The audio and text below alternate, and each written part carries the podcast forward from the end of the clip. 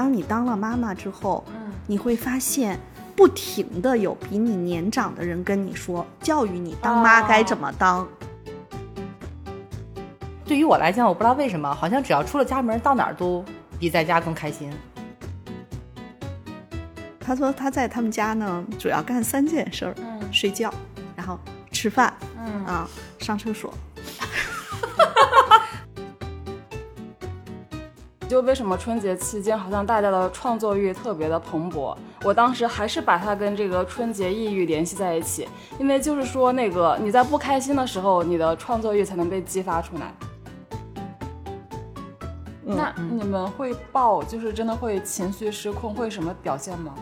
啊，我可能会离场。哦，啊，甚至有的时候，我是一个比较容易哭的人，就有的时候我真的绷不住的时候，我可能就是就那个眼泪。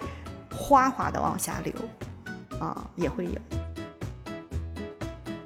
我妈就坐在那儿尝尝，嗯，这个菜咸了，那个菜淡了，这个怎么怎么着，大概就是这种。然后我就站那说了一句话，我说：“您做我做，您吃我吃。”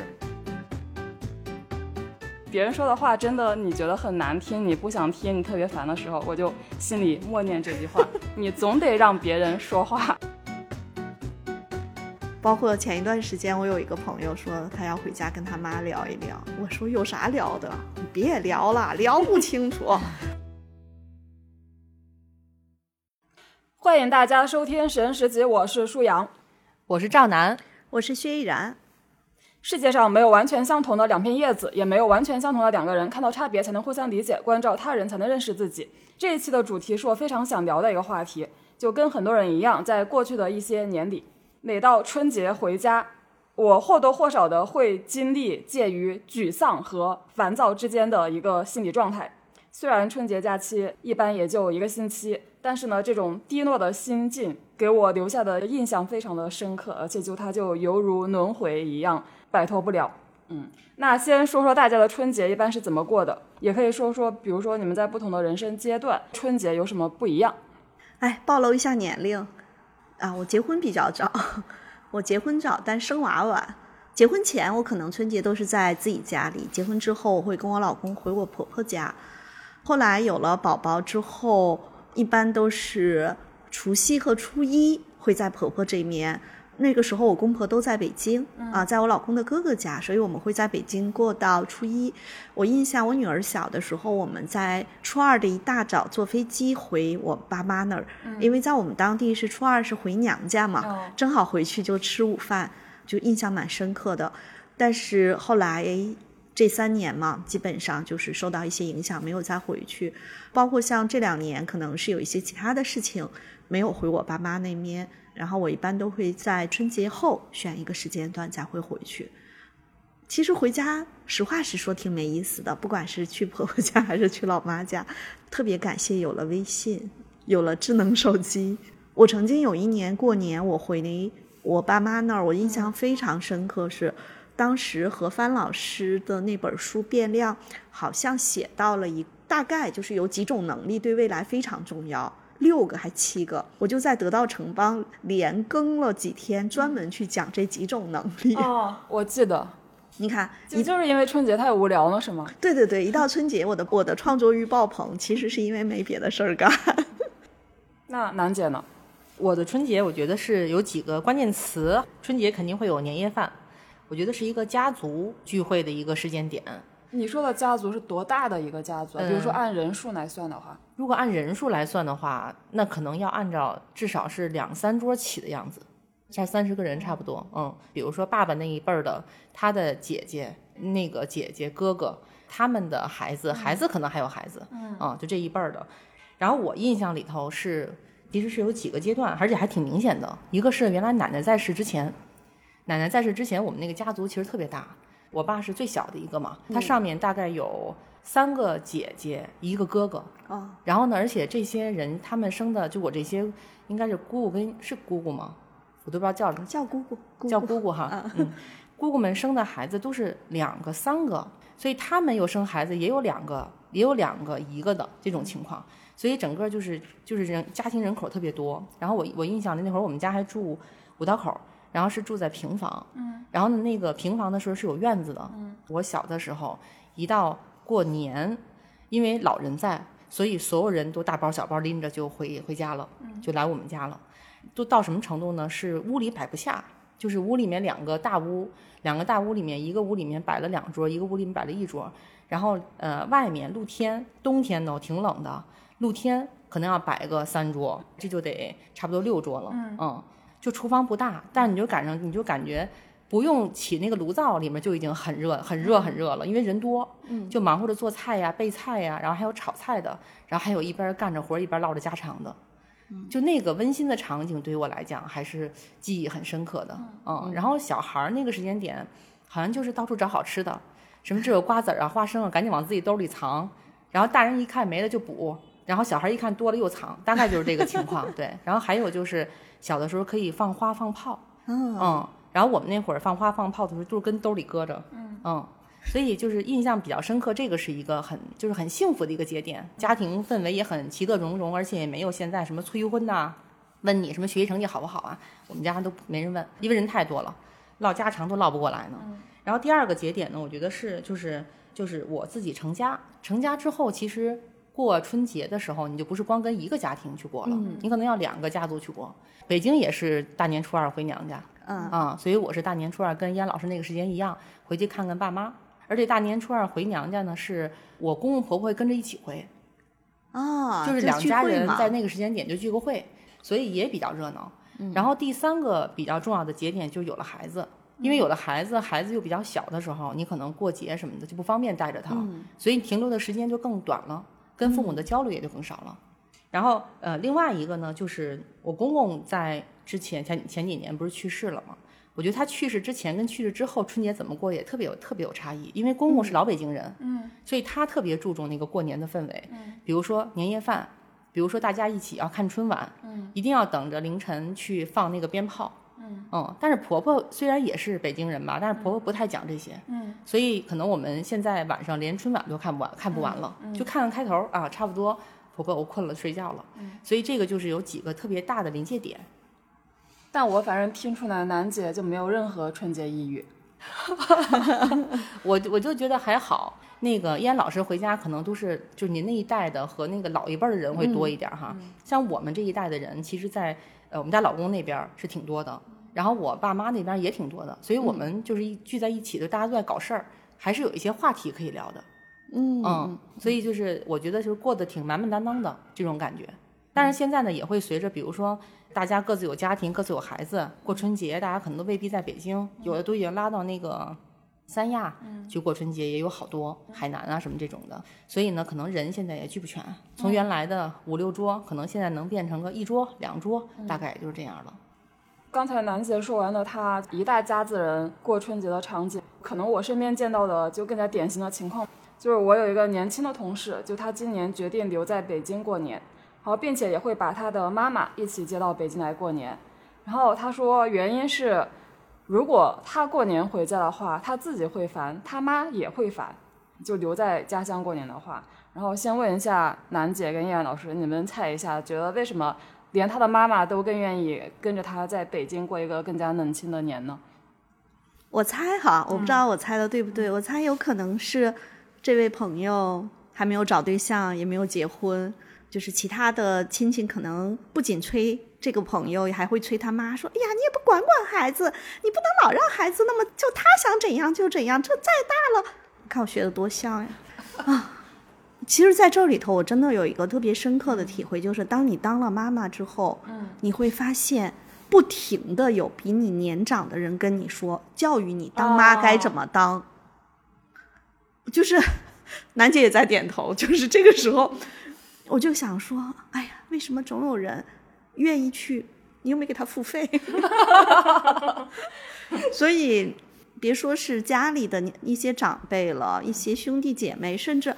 一些特别好的闺蜜，嗯，也会这样说。其实他的出发点一定是好的，嗯，但是事实上一定是三百六十度无死角添堵。嗯那楠姐，你猜一下。我我觉得，如果我换位一下啊，就把我想成那个妈妈，可能会有几点啊。但我觉得我可能应该比她好一点。一个是依然老师说的那点，我觉得我是第一个想到的。我刚才依然老师说的，我也想到这点了。然后第二个部分呢是，其实他妈可能也也很烦这种场景，哎，他可能在家也是跟老一辈的人多一些，同龄人的人少一些，然后又得走亲访友，这可能不是他喜欢的。嗯嗯，对，我觉得你们分析的都非常的有道理。就我没有深问这个同事是哪些原因，但我觉得差不多就这些原因吧。对，三百六十度无死角的添堵。然后，但是呢，这位同事他决定在北京过年之后，对他来说又有新的烦恼，就是说，就如果回家的话，怎么也有一大家子人相互大眼瞪小眼，但是跟他跟他妈妈单独在北京过年，就只剩下他跟他的妈妈大眼瞪小眼，所以怎么安排这个春节期间的活动，又成为他的一个假期的工作，好不容易放个假还有工作，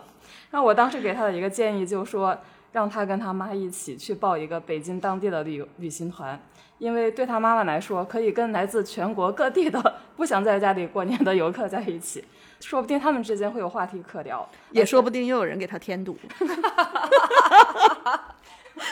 我太消极了是吗？不知道。然后，而且对于他来说，他的那个陪伴压力也会小一些，就不用他就是一直陪他妈妈说话呀什么的。所以我的第一个问题是，就你们会有陪伴压力吗？啊。嗯就是我刚才叹了口气，一定有各种陪伴压力。我跟大家讲一个特别有意思的细节哈，就是，呃，我的家和我先生的家的那个生活习惯不太一样。在我的家庭里面，我父母都是属于恨不得明天晚上吃什么都会提前商量好，不是今天晚上吃什么，而是明天晚上。尤其我们回去的时间很短，父母就恨不得把你小时候爱吃的东西啊，都会给你安排进来。嗯。啊，但是我公婆家就是我老公他们家呢，其实是属于那种到点儿了说吃啥呀。我刚跟我老公结婚的时候，对这个感受就很强烈。十二点了，没有人说吃啥，往往其实这时候就我去张罗了。你看这谁谁忍不住谁就干活呗。啊，其实还好。然后我在我父母那儿，我有一个特别深刻的体会，就是我到底。定几点离开家的高铁也好啊，机票也好，我也要盘算。因为如果这个点儿太早了，我就发现，在四点半的时候，我爸起床开始决定给我包饺子。嗯，因为北方有上车饺子下车面这样的一个传统。所以每次我都会想尽各种办法，包括最近有的时候我一个人回去看我父母，我会在那一天，比如说我礼拜二的早晨会离开家，但是我会在礼拜一的晚上住在我哥家或者我姐家，我不想让我父母起得太早，他们的确是年纪大了，我觉得还是挺累的，所以这个陪伴的压力呢，其实一直都有，你会明显的感觉他想把他认为你需要的东西全方位的塞给你，嗯。啊。但有的时候我们又会心疼他们太累了，嗯啊，就这个其实也是一种我们说叫甜蜜的负担哈，这是一种。第二种呢，就是我的姐姐呢是一个在某种意义上她是我们家的老大，但是呢，我明显感觉她对于我的依恋和对于我哥哥的依恋呢是重的，包括她对她女儿的依恋也是重的。比如说，如果我这次回去住在我哥家，我姐姐就会说：“你为什么不住我这儿？”这依然也是一种陪伴的压力。嗯，包括每年过节的时候，如果要是一起回去，我们去逛逛街啊，溜达溜达呀，然后我姐姐就是要想方设法的给我和我女儿买东西。嗯，不过还好了，这些就都还好，我觉得。楠姐呢？陪伴压力，我觉得我也有。跟依然老师差不多，也是跟原生家庭，就是我爸妈那边儿。对于我来讲，我不知道为什么，好像只要出了家门，到哪儿都比在家更开心。那个，就比如说我，虽然从小在我们家里长大，但是其实我跟爸妈一直吃东西、吃饭什么也吃不到一块儿去。然后到我结完婚之后，然后那个去公婆家住的时候，我就觉得哦，就这个吃饭的时间点也好，吃饭的就饭菜弄的那个口感也好，都非常适合我，就这种感觉。包括现在逢年过节，或者是回去看爸妈，有时候看那一桌子菜，我也不知道能吃点啥，可能看那个有一个绿叶儿的，就吃那绿叶儿的，就大概是这样。因为我爸妈吃饭，就家里的菜是比较荤的，嗯，有可能你看一桌子七个、八个、十个菜，猛地一看上去都像是荤菜，就是这种情况。所以呢，有时候跟爸妈一块儿呢，会有几种吧。自己年轻那会儿呢，可能有些东西，我觉得看不惯，他们不理解我。所以他们再去要求我很多事情的时候，其实我不太能够接受，尤其是青春期或者再大一点儿，你自己有了一些自己的想法的时候，就不太愿意被控制。第二个呢，就是在这个过程当中呢，是有的时候每个人的生活习惯其实挺不一样的。虽然我在那个我爸妈生活在生活在一起，而且我生活了十多年，你想那二不二十多年，但我爸妈他们有他们自己的那个生活环境。比如说我爸他是特别爱吃那个牛羊肉的，嗯，我妈是不吃牛羊肉的，就在这个家庭里本身就会有很多饮食方面的一些冲突，这个是很很底层的东西。嗯，然后后来呢，我是觉得这个陪伴焦虑到我这儿，我用什么样的方式去改变了呢？嗯，第一呢，就是过年过节我回家，我肯定是要回家的。嗯，那我就把这个时间交出去，我就在看大家的表达方式，大家在说什么，就像自己看电影一样，把自己当成一个第三者的角色，你对他们不评判，你只是看，哎，他们的生活方式是什么样的，在同样的一个生活环境下，他们是怎么样的考虑。但如果他们过多的干涉我的事情的时候，我可能会跟他们说，那个实具体情况您也不懂，您就别瞎操心了，嗯，就跟我爸妈说这个。所以我听出来了，楠姐还是有春节抑郁的，因为她都需要把自己想象成一个陌生人来看这个场。对，其实 对，我觉得其实可能每个人都会在这种场合下面有一些叫不舒适感。对，啊、听我们播客久的伙伴也大概了解楠姐一身正气哈，所以其实她在很多时候是面对这种我觉得叫不太舒服的场景，她基本上是会找一些方式去应对，而不把这个东西对太满太去就。就比如说啊，其实我我我后来跟他依然老师说，我突然有一个场景哈，每年我过过节回家，只要一回家，你知道我爸妈有时候爱玩游戏机吗？嗯他们有一个游戏机，我第一时间占着这游戏机，为什么呀？我是不是有事儿干了？啊，然后他们在外面愿意打麻将，愿意那个就是打扑克，那我就跟屋里玩自己的。就像燕老师说的，微信实在是太好了，其实一样。我之前有一份工作是做一个文字问答产品，然后简单的说就是用户他会把自己各种各样的真实的苦恼提交上来，然后经过我们编辑的筛选，就选出我们认为最有代表性的问题，然后邀请一些作者来回答。然后其中呢，我就曾经收到过一个大学生的问题，他说疫情期间自己在家里待了很长时间，然后他有一个上中学的弟弟，也不能去学校，也在家里待着。然后他就发现，当所有人都待在家里的时候，就特别的痛苦，因为家人之间没有什么有质量的互动，然后偶尔还会产生一些冷暴力和热暴力，然后这个家庭气氛就很凝重。他的问题就是怎么样才可以改善这种局面？我把这个问题抛出来，是因为我觉得当时疫情期间那一段漫长的居家生活，其实可能是春节假期的一个 长版。那现在既然马上春节到呢，就如果你们来回答这个问题的话，你们会给什么建议？出去玩儿啊，找个辙出去什么倒个垃圾啊，买个饮料啊。其实你看，疫情期间还是不太一样，因为他那个时候在很多地方，他其实连门儿也出不了，必须在一起。啊。我讲一个例子哈，我认识一个小伙伴，他就说，他说他在他们家呢，主要干三件事儿，嗯，睡觉，然后吃饭，嗯啊，上厕所。不是他不能就吃饭和睡觉之外的时间都占着厕所吧？对呀、我就问他，我说那你怎么办呢？他说，第一，我上厕所时间就是长。他说，经常他妈给他敲门说赶紧出来。其实他妈也知道他在里头玩手机呢。我说，那你剩下的时间呢？他说，我就找各种辙下楼出去。啊，一会儿，哎呀，不行，我得去看看那个什么，因为他是个男生嘛，他就跟我讲，他说特别有意思的是，他只要在家，一会儿他妈就来跟他说个什么事儿，但是最终总会绕到一个点上说，该找对象就找，嗯，最后总会绕到这个点。就他也是一个比较呃比较幽默的人，他说我在家，我春节在家主要三件事儿。那我知道呢，我春节在家主要也是三件事：睡觉、吃饭、加班。啊 因为如果你说你在工作的话，他们会不好意思打扰你。所以你真的加班吗？真的呀，因为其实不是很多时候春节的时候，年初大家都会给自己立好多 flag 嘛，然后我就也会在春节之前给自己立很多 flag，春节的时候就假装在解决那个 flag。对，就像我把何凡老师的那几个能力写了，哎，其实还真的挺长的。我记得当时，我觉得每次 坐高铁的时候和春节的时候，是我能写出高质量的一些内容的关键时刻。对我之前还想过这个问题，就为什么春节期间好像大家的创作欲特别的蓬勃？我当时还是把它跟这个春节抑郁联系在一起，因为就是说那个你在不开心的时候，你的创作欲才能被激发出来。就你在心的时候都干嘛呀？就人太开心了，会对创作力会有一些些抵消。嗯，这好像是一个科学结论。节目好像是。嗯 然后那楠姐呢？你会给什么建议？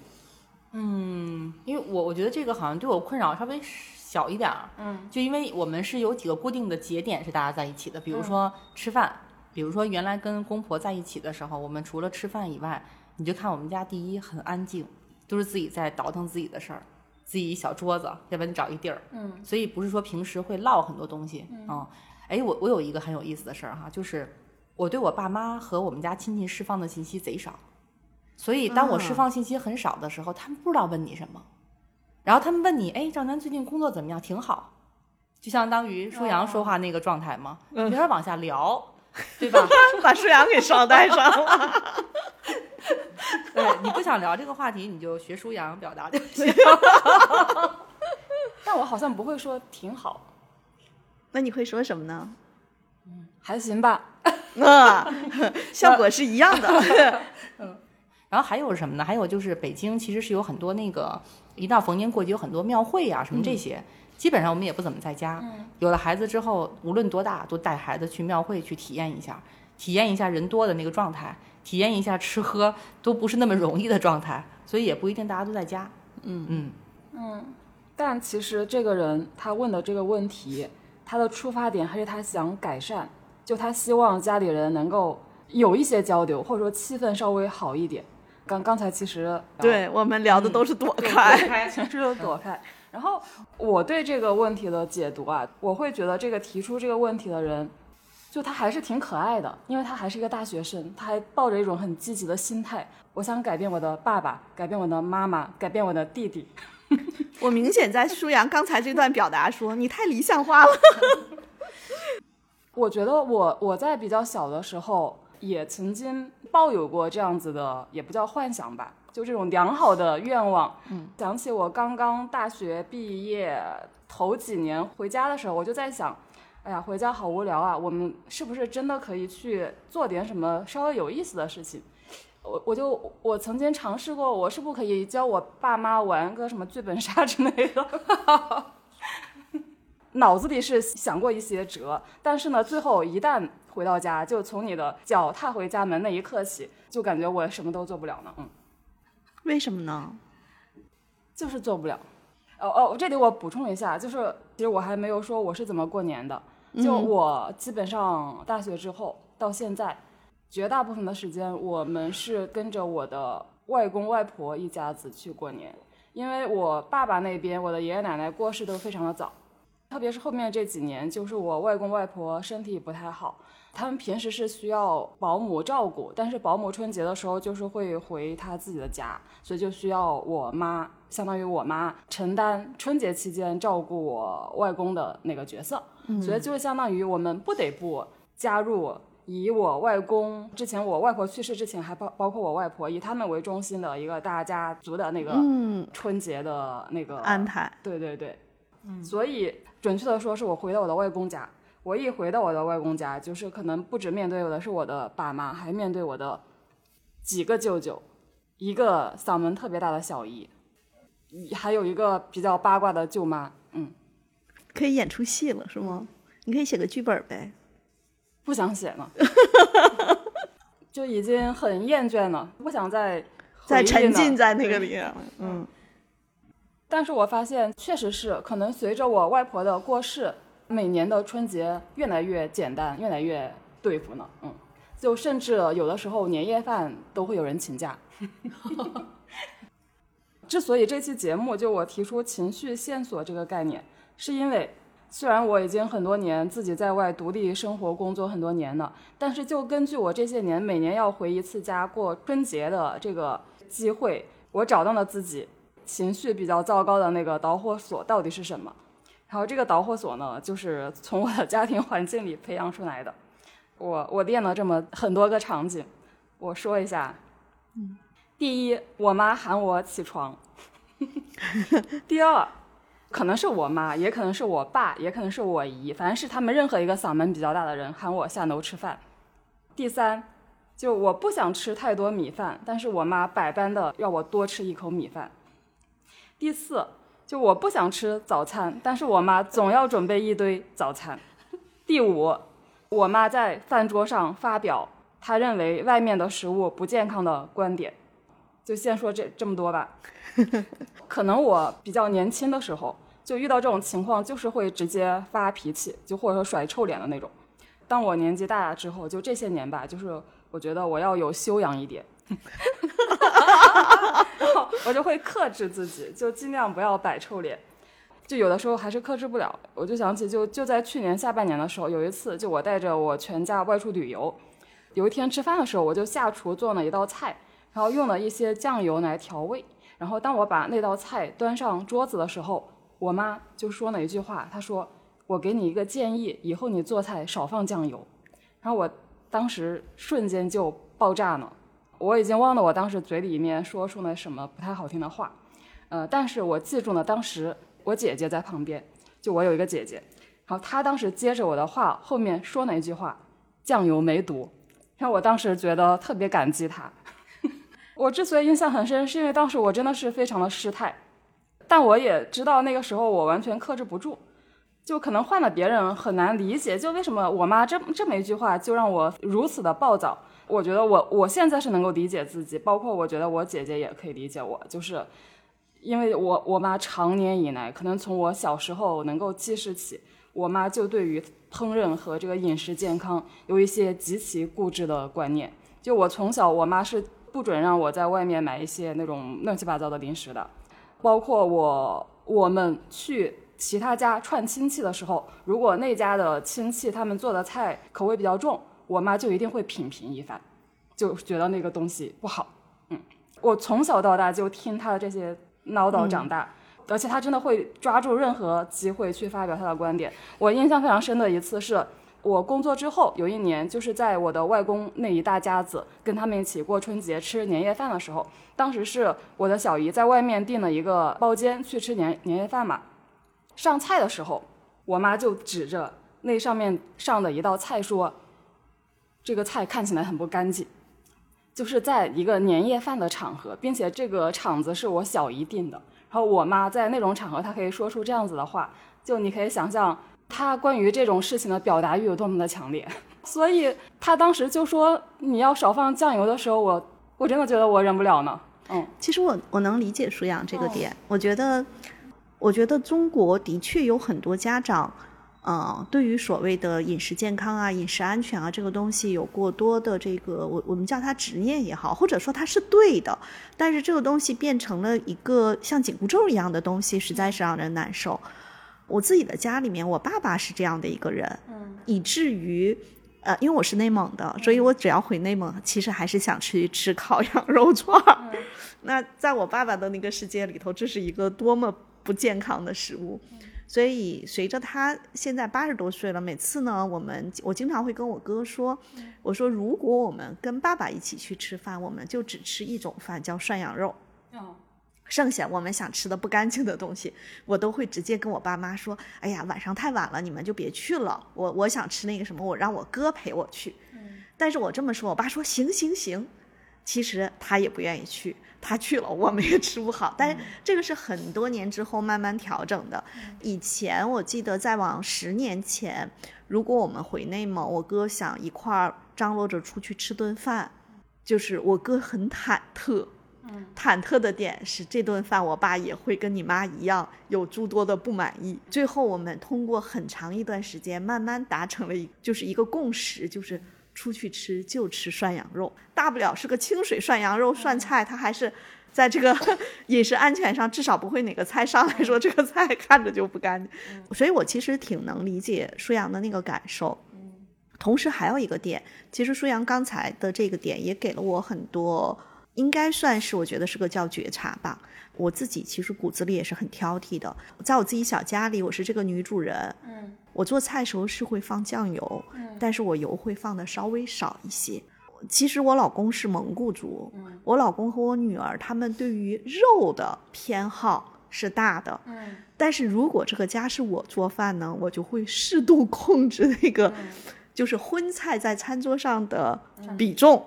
然后有一段时间，我老公特别有意思的一说嘛，比如说他们周末去看那个老爸老妈，或者去去他们那个有的时候我们可能带孩子去去这儿去那儿，他们就回去聚会的时候不在一起的时候，然后我就开玩笑说我老公去妹妹家吃肉，我小姑子也是，因为他们家全是蒙古族，就吃肉吃的比较多。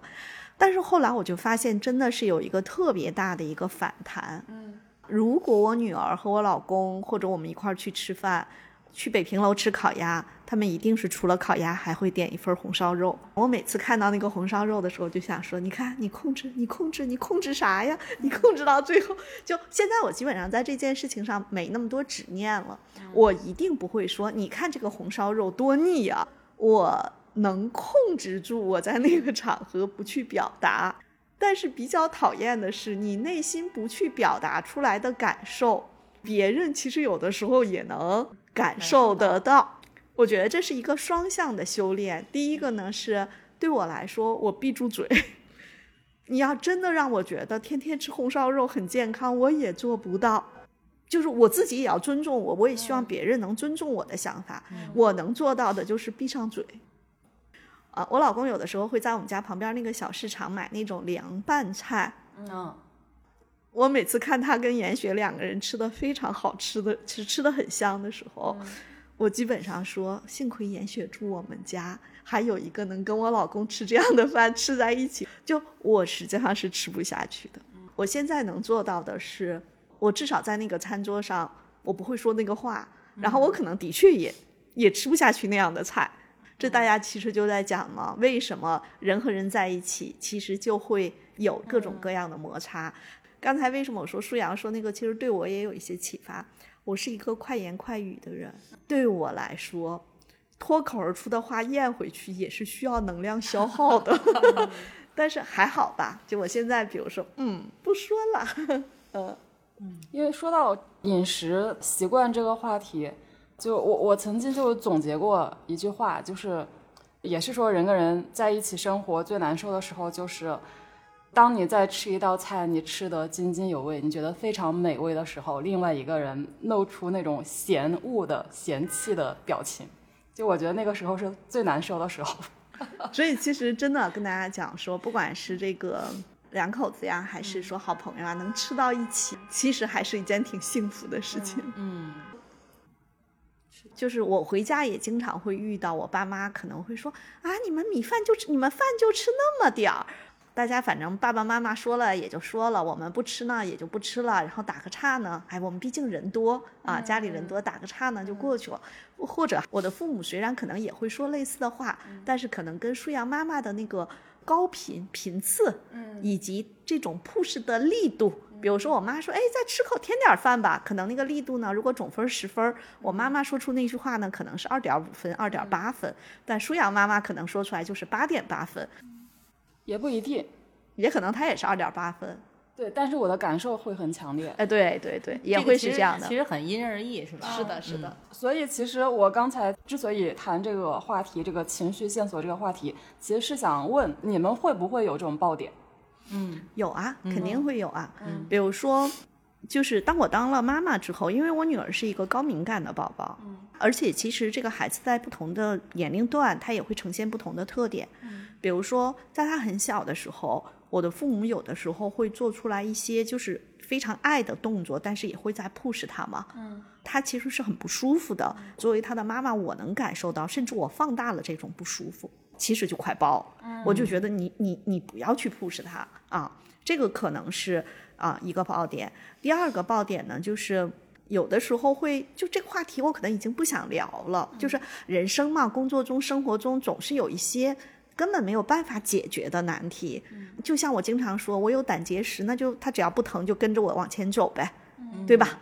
但是呢，可能有的时候家里特别爱你的人，他其实特别希望再跟你在这个问题上好好讨论一下。但这个时候你其实已经烦了，不想讨论的时候，也容易引爆我嗯嗯。啊。那你们会爆，就是真的会情绪失控，会什么表现吗？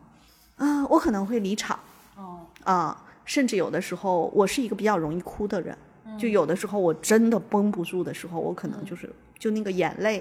哗哗的往下流，啊，也会有。嗯但但你应该不会大吼大叫什么的。嗯，也有。我在想，可能也有，但是可能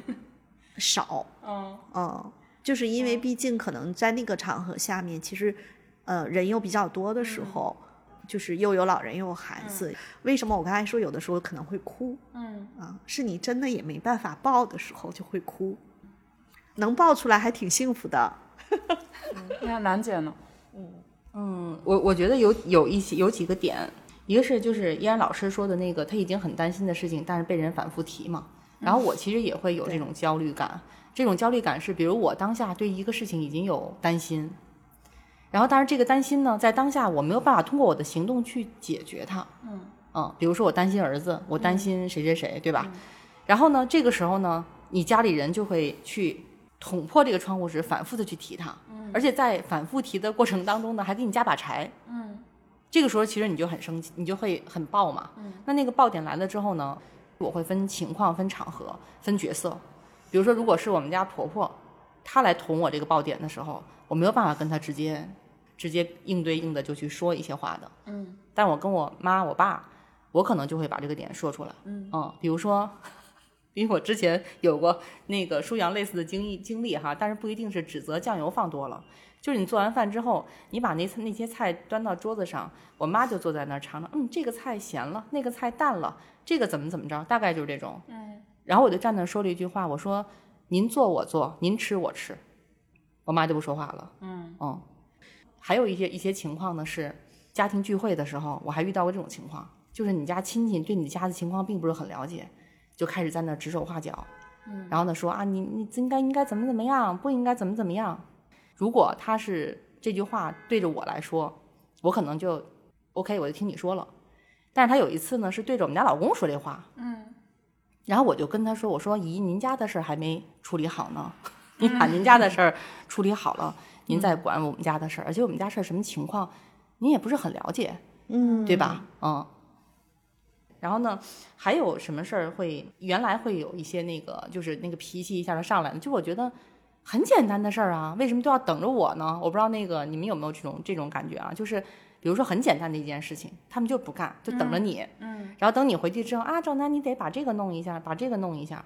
我觉得这个很简单啊，但是后来我就是慢慢的有一个发现，就有的时候你认为简单的事情，其实对他们来讲真的是难的。难对，对比如说我们家婆婆现在买菜都要等着我回家，然后在那个就是美团啊，或者是在其他的一些 A P P 上去订菜，嗯，就她不会去选那个东西嘛。一开始跟我说的，我就觉得多简单的一件事儿啊。嗯嗯，哎，但是我们家婆婆也有她聪明的地方哈。她看我们家儿子没事儿的时候，就跟我们家儿子说来帮他订菜。嗯 嗯，对，就是原来我觉得会有很多不理解，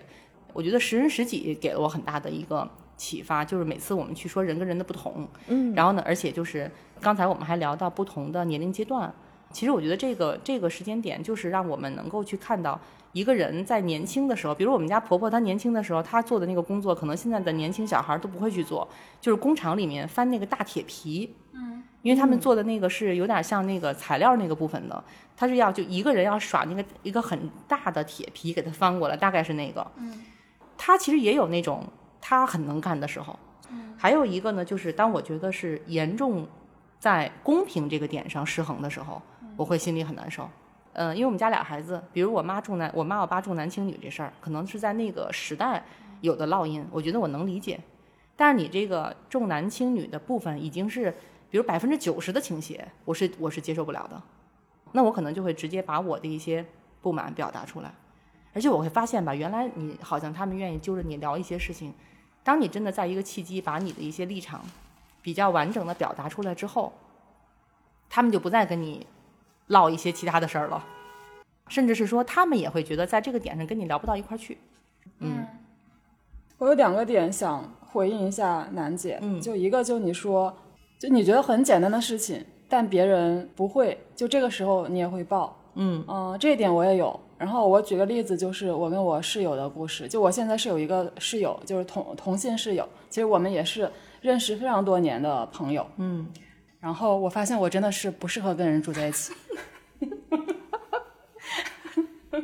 然后我最近一次跟他，我觉得其实已经是爆了，就是没有到发脾气的程度，但是我脸脸已经脸色非常难看了。就是什么事情呢？他跟我说，他发现家里最近蟑螂有点多，然后他说：“你说我们要不要跟房东说一下，让他来处理一下？”然我当时就说。我的意思就是，我觉得蟑螂多，我们自己买个蟑螂药不就可以处理了吗？你为什么要找房东，还要跟我商量？而且这里面还有一个前情，就是之前家里坏了任何一个小东西，他就去找房东，房东也报过，房东直接在我们那个微信群里说：“你们爱住不住。”我从来没有遇到像你们这样的租客，就他已经有这样子的教训了，但他遇到有蟑螂，他还是问我，我们要不要去找房东？哎，我在这儿我想到一个例子，就跟那个舒阳这个，我觉得也可以从另一个角度，我们去看到一些小伙伴哈，就是呃，也是我们我跟燕老师共同认识的一个小伙伴，然后他们前段时间租房子，嗯，然后他呢租了一个房子呢，当时不先去看房吗？他去看了一个房子，那个空间啊各方面都很好，而且他也是两个人合租，俩人对那个房子都很满意，就在他们看到那个热水器的时候。那个热水器因为是燃气热水器，嗯，就燃气热水器过去那种一打火不是会亮吗？嗯，嗯，他们说不能租这个房子，最后就没有租这个房子。原因是他们从来没有看过燃气热水器，就是那个 那个对那个火，对对，他会觉得那个很危险。嗯，对，就我觉得有一些东西非常简单的事情，但为什么对于别人来说还需要求助别人？就对于这个事情，我也经常会因为这个点而爆，就包括。我对我妈也是这样，就是我妈一直不会用手机打车，但我爸会，但是我就一直劝我妈，觉得她需要学，因为这样她自己独自出门的时候就不需要总是依赖我爸呢。但是她就是一直拒绝学，我我也曾经对这件事情，我觉得我我会有生气的情绪在，嗯嗯嗯，就是如果往深挖一下，可能在某种意义上，她的潜意识里面，其实她她需要的是另一种支持，就是有的时候拒绝背后。其实也是有诉求的，嗯，有可能啊，嗯嗯。嗯，是，我觉得，呃，我们可以，可能可能某一期可以聊一下，就是这个我不能理解的那些现象，嗯，但但是可能不是今天这个话题。对，其实刚才楠姐还有一个点，我想想是啥的，我想回应的。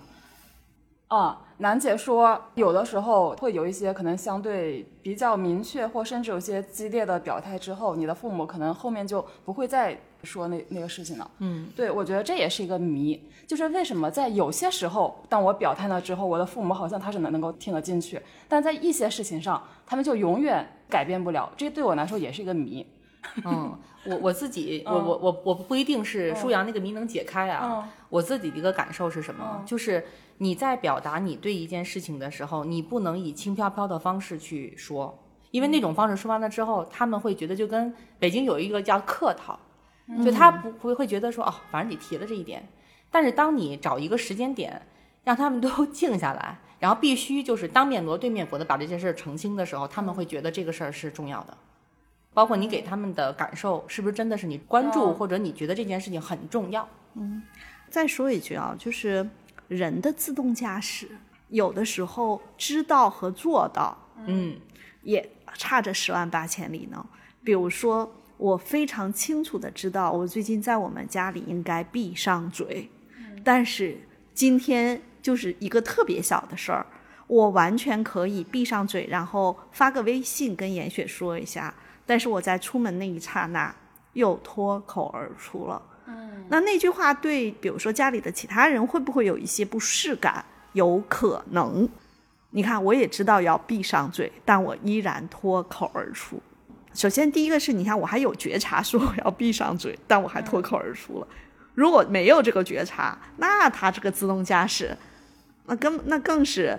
人的行为的改变太难了，所以你仔细想一想嘛，过年也就那么五六七八天在家，可是，一年三百六十五天，你父母都是在那个模式里面生活的。你的那个五六天在家，其实他们说不定已经竭尽全力的在配合演出了。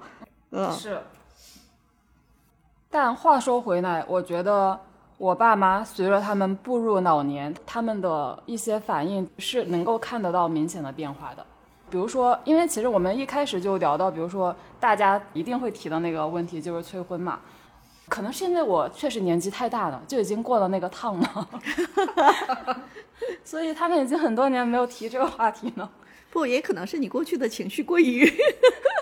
过于坚决和对 让他们感嗯感觉到你很在意这个话题。对啊，这个话题我还有一个观察，就是我觉得我爸对这个事情他是更在意的，我妈相对没有那么在意啊，这是我的观察。啊，嗯，那很正常。我觉得这个有时候并不是说一定是妈妈就会更在意，或者就是还是要看具体的情况。其实说到这个父母的这个催婚啊、催嫁呀、催生啊，我觉得真的不用催。为什么呢？催了也没用，大家都省点劲儿。一个孩子绝对不会因为你催他就婚了，他就生了。他该婚他就婚，他该生就生，催不催没啥用。如果你父母催婚，你就把这段发给他，你跟他说费这个劲呢，大家都挺累的。然后，但我觉得就是，比如说最近这些年，可能因为有一些话题，他们自动会自己克制不去聊，这就导致可能我们会有一段时间就好像没什么话题可聊。有点尬哈。对对对，但是我也我也在慢慢的就是去找话题，包括平时在微信上也会有一些互动，因为其实他们自己也会有自己的生活嘛，其实他们自己的生活也是很丰富的，不一定得围绕我的生活，其实很多话题可以围绕他们的生活去聊。哇，这点王岩雪太棒了！我真的我特别佩服王岩雪。王岩雪不管是，你看我爹妈是他姥姥姥爷，对吧？外公外婆，然后呢，他爹妈，包括他跟我和我老公，就他跟这个六个人都是长辈儿嘛，他自己的爹妈，当然包括还有他爷爷奶奶，他爷爷去世了，但奶奶还在。就是你想这么多关系里头，他都有一个特别牛的本事，叫他能递话题。嗯有一天我跟他聊起什么了，他说：“嗨，这事儿你也改变不了什么，他要说你就听着呗。”第一个是人和人不太一样，就是我听到一些观点的时候，我是不舒服的，从情绪到上到浑身上下某一每一个毛孔的不舒适。但是我觉得他可能就是他们真的能躯壳在这儿，灵魂出窍。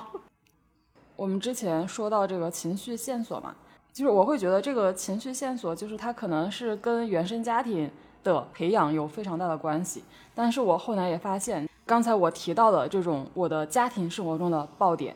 其实它不止在家庭生活中，在其他的场合下也可能会出现。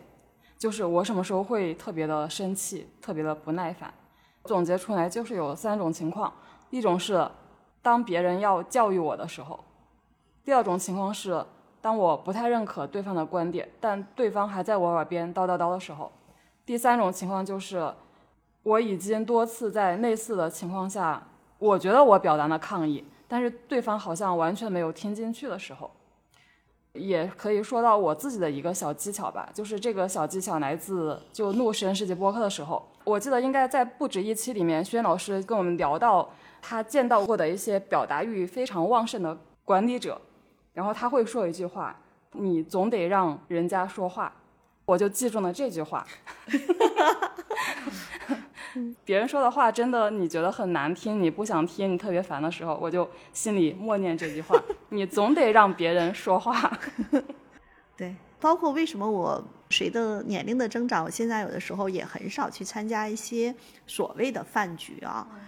就是因为在饭局上，你总得让别人说话，但我听着难受。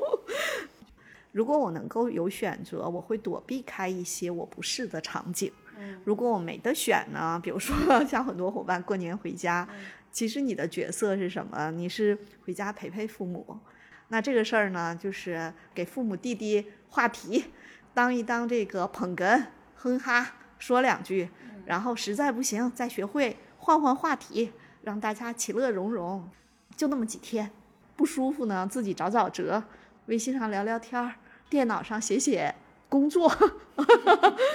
对是是，啊，总是会有一些办法，包括早点睡觉，那得多早呀！九点半说我困了，甚至说，哎，我今天晚上有个特别重要的电话我要去打啊，对你跟谁打都行，反正你妈也不会在旁边听你打电话，对吧？然后有些敏感话题不愿意去回应就绕过去，哎，包括前一段时间，我有一个朋友说他要回家跟他妈聊一聊，我说有啥聊的？你别聊了，聊不清楚。他说我还是想聊聊。我说哎呀，有些事儿就跟我的我老说那句话，就跟我的胆结石似的，它不疼你就让它在那儿待着吧。但人和人不一样嘛，就是我们说看排难在前，思维在前，分析在前，总是想从根源上解决。有些事儿没有办法从根源上解决。嗯。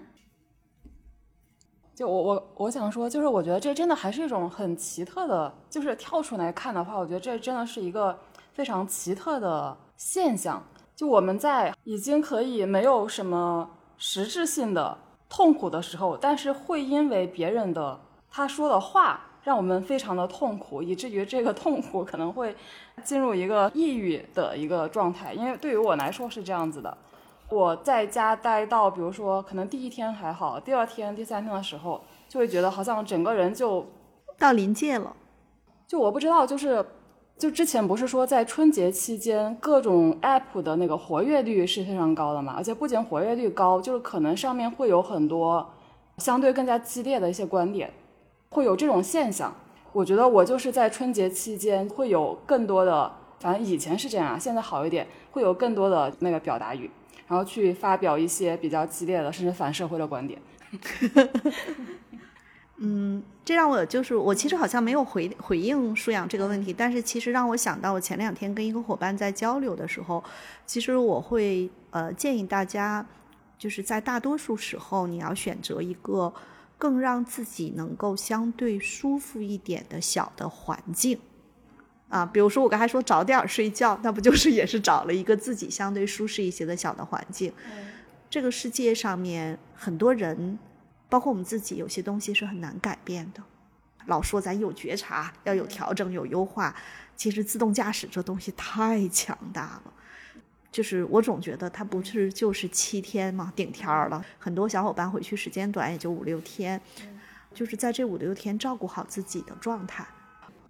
把自己照顾好，其实可能就是对这个社会最大的贡献。嗯嗯，那我我刚才依安老师说到这个点的时候，我有一个体会是什么？就是我自己觉得我的那个走进婚姻之后，我的婚姻生活还有跟公婆的关系，其实还是真的挺好的。我我有一个体会，其实是彼此之间的相互尊重。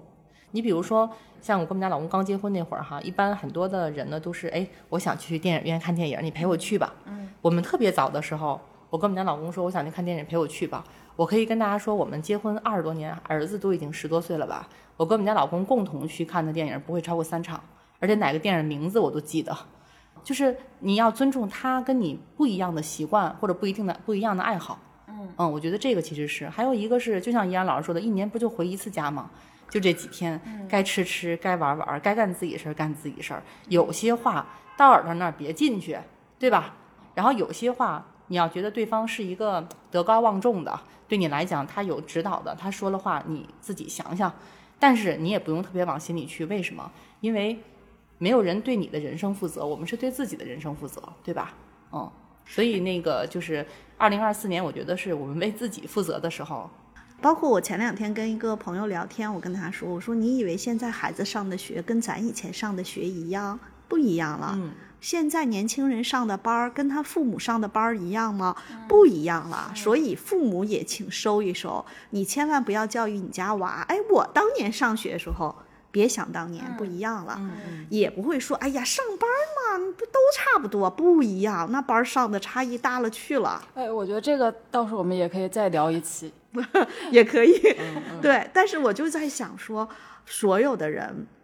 千万不要想当然认为你走的桥多，你吃的盐多，你看的事儿多。这个时代的变化太多了，对，所以别给别人瞎支招。嗯，而且而且我觉得有一个点哈，就比如说依安老师也好，我也好，其实我们跟很多小伙伴去聊，其实从某种角度来讲是在解决一些问题，但是我们也在收集一些信息，对吧？然后其实你也可以把回家去作为一个信息场去收集收集信息哈。比如说，现在有在四五十岁、五十多岁、六十岁的人，他可能会考虑自己未来养老问题。那你可能聚会的时候，你看人家这个年龄段是怎么过的生活，是不是你想要的？那你想要什么样的？比如说，对于我来讲，我可能在看的是，哎，我那些哥哥姐姐他们在各个行业，他们这个行业的体感是什么？所以其实有的时候我会发起的话题更多的聚焦在这些方面，但是不会聊得很深。对我发现，其实发起这种话题的时候，大家也很容易聊开。因为对你变成一个发问者，然后呢，你这个发问水平很高的时候，其实就是给别人递话题嘛。然后这方面呢，你也能收集一些信息，同时也是给自己解套。对，呃，我觉得反正是我的话，我并不存在这个发问的困难，但我存在就是可能我还没有发问的时候，负面的情绪线索已经把我压得我想马上逃到洗手间了。因为我们这一期就是提出情绪线索这个说法，是因为我觉得有的时候你回到家，可能还不是别人的语言上的，可能就是你看到的好多的东西都提示你，能够让你联想到一些让你不太愉快的事情。是的，是的，嗯我非常懂呃舒阳说的这个点。我相信我回到我的父母家会有这样的感觉，我跟我姐姐在一起会有这样的感觉，就那个情绪线索，嗯啊，然后我女儿回到家，她也会有这样的感受，就这个感受其实是人人都会有。我就讲个最有趣儿的例子，就是我们家厨房有点小，然后呢就会出现我们家老公一个快二百斤的人进到厨房的时候，我就明显感觉到有窒息感。所以呢，我特别不喜欢在我做饭的时候，我老公进来。然后我老公呢，你想我们家两个卫生间，哪个卫生间你洗下手不行？然后我们家老公如果他进家，因为厨房离客厅最近嘛，他就会习惯性的来厨房洗一下手或者拿个东西。然后我我就说那个情绪啊，我就明显感觉我那个情绪就有点上来。这个时候我也会有一些小的策略和方法。比如说，我有些菜因为一炒那个烟气比较大，我就会把厨房的那个推拉门关上。但是推拉门关上也不是锁上，它依然能进来。呃，就我们有自己的一个运行最舒适的方式。但是当有一个像大象一样的人进来的时候，我就会感觉我那个空间被挤压。其实有时候想一想，可能我女儿住校的时候，嗯，家里是一个状态；我女儿放寒假了之后。那个家里的那个那个整个的场域也会有变化，就我有可能我就是变成了那个进了厨房的大象，对我女儿来说，所以就是大家都需要慢慢磨合，找到一种彼此能接纳、打着引号能忍受的模式吧。嗯，虽然这个事情非常的难，就刚才我们说到，不管是自动驾驶也好，还是情绪线索也好，但我还是想尝试一下。今年我想尝试一下南姐的那个策略。就把自己当成一个什么陌生的游客是吧？看电影的，对，看电影，一个观察者。嗯，对对对。哎，那我们可以等到时候回来来录一期叫舒阳的这个陌生游客。对，好的好的，嗯，就是不要把自己想象成这个家庭的一员，嗯，就是想象成你是一个住了一个民宿。然后观察了一下这个这家的主人，你把你的那个就是把那个舒阳最早的职业，你那个记者职业拿出来。好，这期播客咱们就先聊到这儿。听友们如果想追问一些问题，欢迎留言，我们非常需要你的反馈。比如你希望听到什么样子的话题？对本期的内容，你有没有有话想说的？你还有哪些观察和思考想跟我们一起探讨？也欢迎你直接加入我们的听友群，入群方式在节目介绍页可见。谢谢，再见。